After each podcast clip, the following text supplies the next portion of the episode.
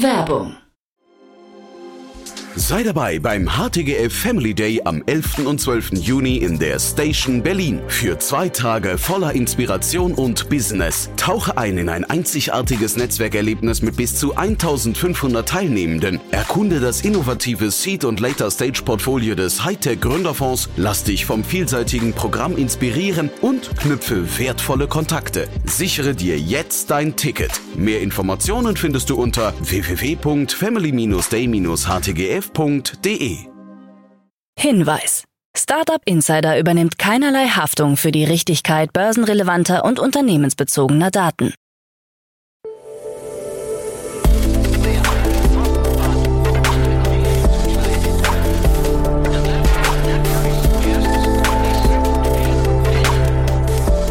Startup Insider Daily.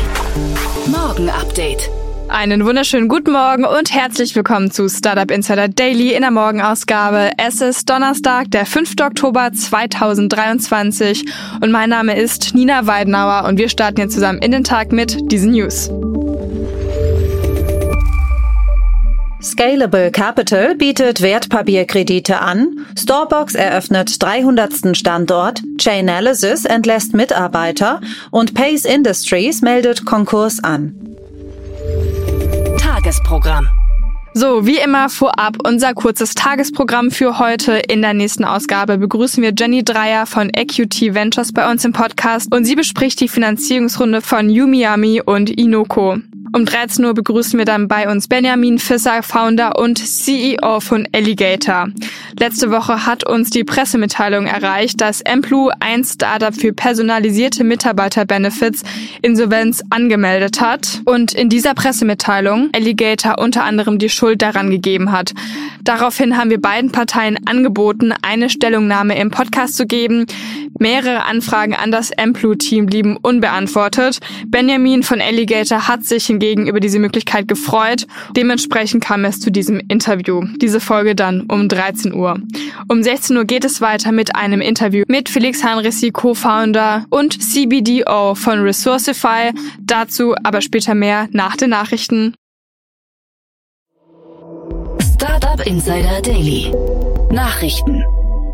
Motive Partners übernimmt VC-Fonds von ABN AMRO.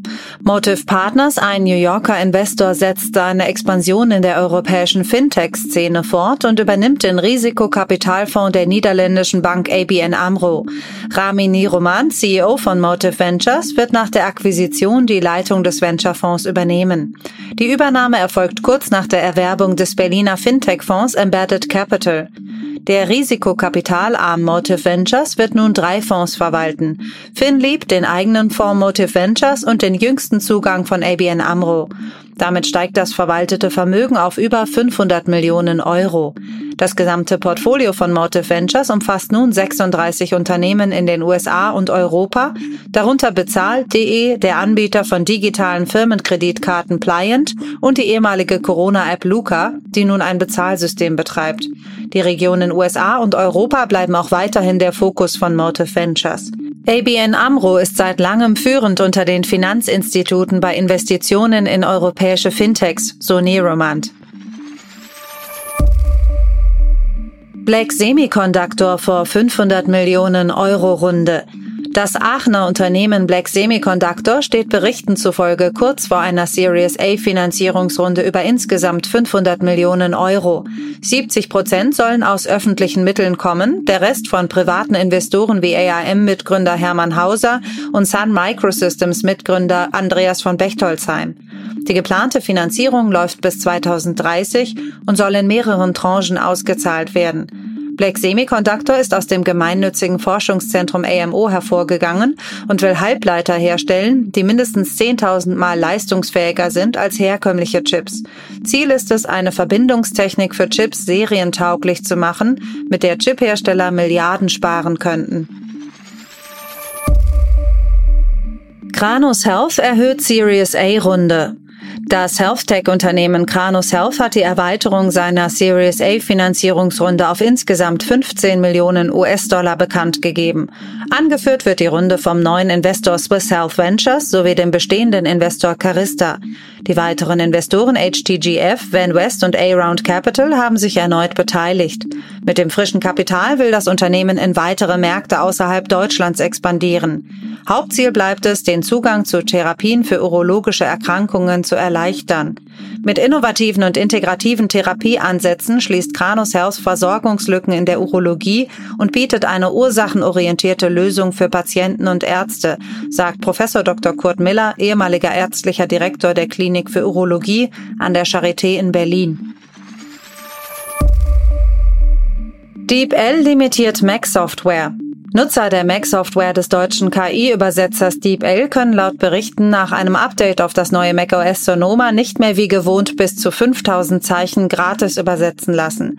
Stattdessen wird die KI-Übersetzung ohne Account auf 1500 Zeichen reduziert.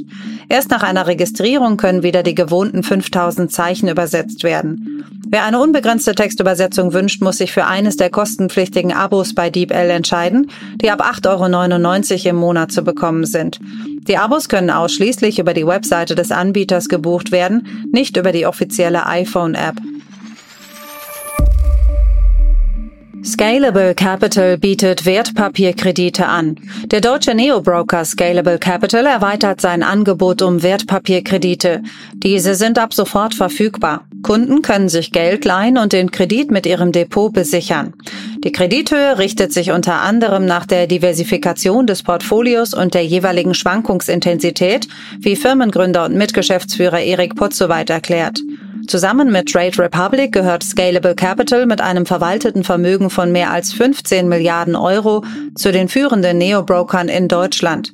Seit März 2023 können Kunden auch Anleihen handeln. Starbucks eröffnet 300. Standort. Das österreichische Lager- und Logistik-Scale-Up Starbucks hat mit einer Filiale in Mannheim seinen 300. Standort eröffnet.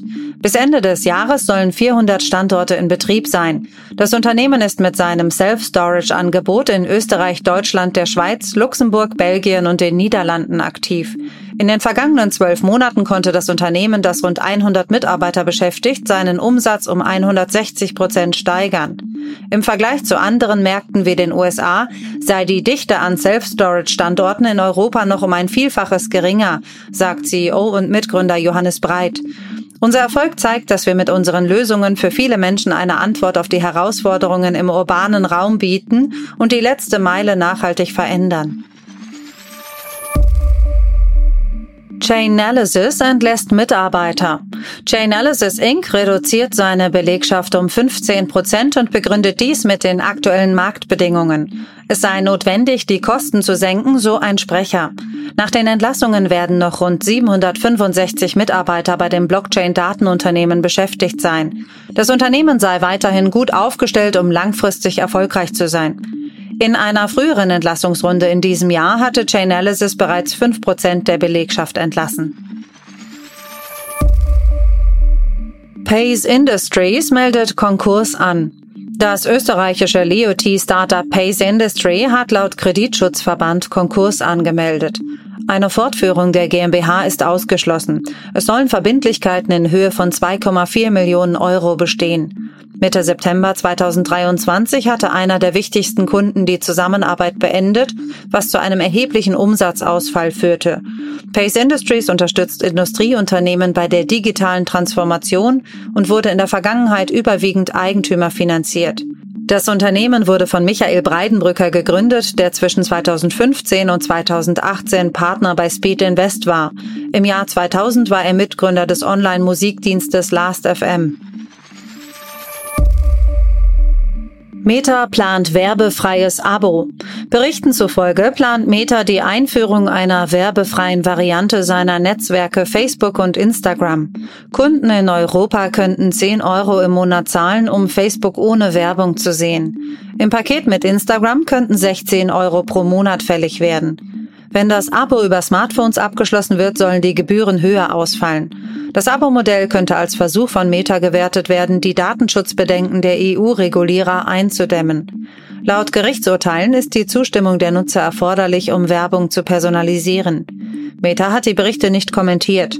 Offiziell glaubt man weiterhin an den Wert kostenloser Dienste. 100 Millionen US-Dollar für KI-Unternehmen.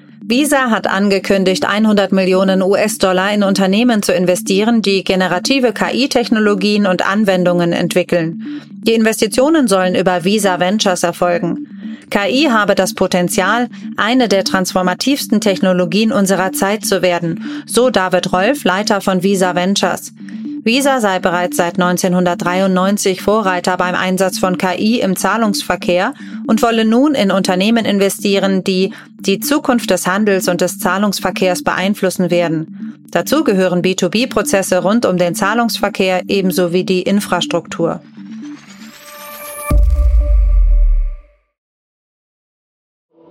Startup Insider Daily. Kurznachrichten. Die Wiener SAS Lebensmittelhandelsplattform Inoco hat eine Finanzierungsrunde im siebenstelligen Bereich abgeschlossen. Zu den Investoren zählen Triple Impact Ventures neben Angel-Investoren wie Christian K. und Heinz Hahn sowie Felix und Susanne Porsche. Mithilfe der Plattform von Inoco können Händler die Klimawirkung von rund 6600 Lebensmittel- und Getränkeprodukten berechnen. Das Offenburger KI-Preismanagement-Startup Happy Hotel hat in einer Seed-Finanzierungsrunde 2 Millionen Euro erhalten. Investoren sind der Startup BW Innovations Fonds, Seed and Speed Ventures und Wecken C. Weitere Unterstützer sind Sven Lempe, Marco Beicht, Fabian Silberer und Marco Reinbold. Happy Hotel hat sich auf die Automatisierung des Preismanagements von Hotels spezialisiert. Uber bietet jetzt die Möglichkeit an, bis zu fünf Pakete gleichzeitig über seine Uber und Uber Eats Apps an UPS, FedEx oder USPS zu senden. Dieser Service kann für eine Pauschalgebühr von 5 US-Dollar oder 3 US-Dollar von One-Mitgliedern gebucht werden. Diese Funktion ergänzt das bestehende Uber Connect-Programm, das Kunden die Möglichkeit bietet, Pakete an und von lokalen Zielen am selben Tag zu senden. Die österreichische Notariatskammer hat das Wiener Startup Notarity verklagt, da es das Geschäftsmodell des Unternehmens für nicht mit den geltenden rechtlichen Regelungen vereinbar hält. Notarity bietet online Notariatsdienstleistungen an und verrechnet diese direkt auf seiner Website. Das Startup ist über die Klage verwundert, während die Kammer darauf besteht, die rechtlichen Bedenken vor Gericht zu klären. Um Recruitment-Prozesse, Marketing und Sales zu fördern, integriert Microsoft neue KI-Tools in seine Plattform LinkedIn. Diese Entscheidung passt Berichten zufolge zu Microsofts strategischem Investment in OpenAI. LinkedIn hat bereits in der Vergangenheit auf KI gesetzt. So wird etwa der Newsfeed automatisch mit KI gereiht. Das waren die Startup Insider Daily Nachrichten von Donnerstag, dem 5. Oktober 2023. Startup Insider Daily Nachrichten. Die tägliche Auswahl an Neuigkeiten aus der Technologie- und Startup-Szene. Das waren die Nachrichten des Tages und jetzt zu unserem Tagesprogramm für heute. In der nächsten Podcast-Folge kommt die Rubrik Investments und Exits und dort begrüßen wir Jenny Dreier von Equity Ventures und sie hat heute zwei Finanzierungsrunden mitgebracht.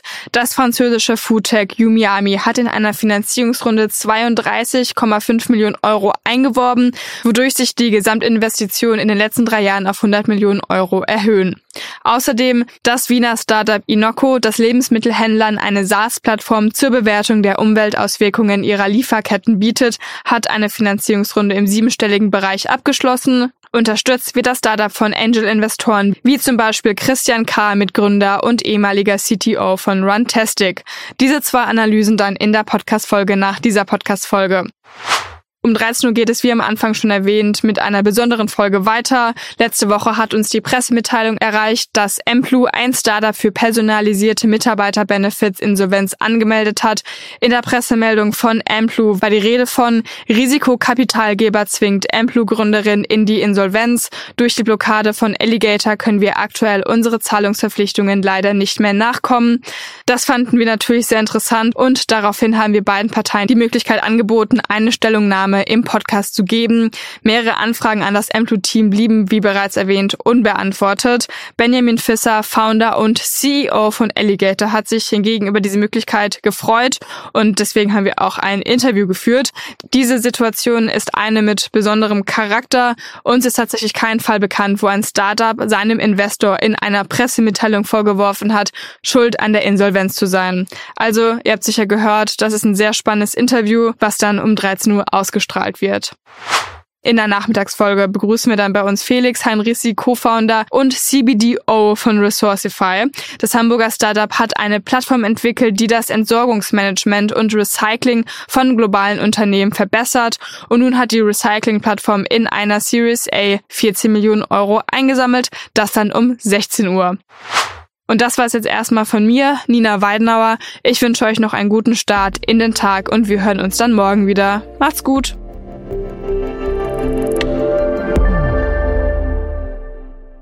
Diese Sendung wurde präsentiert von Fincredible. Onboarding made easy mit Open Banking. Mehr Infos unter www.fincredible.io.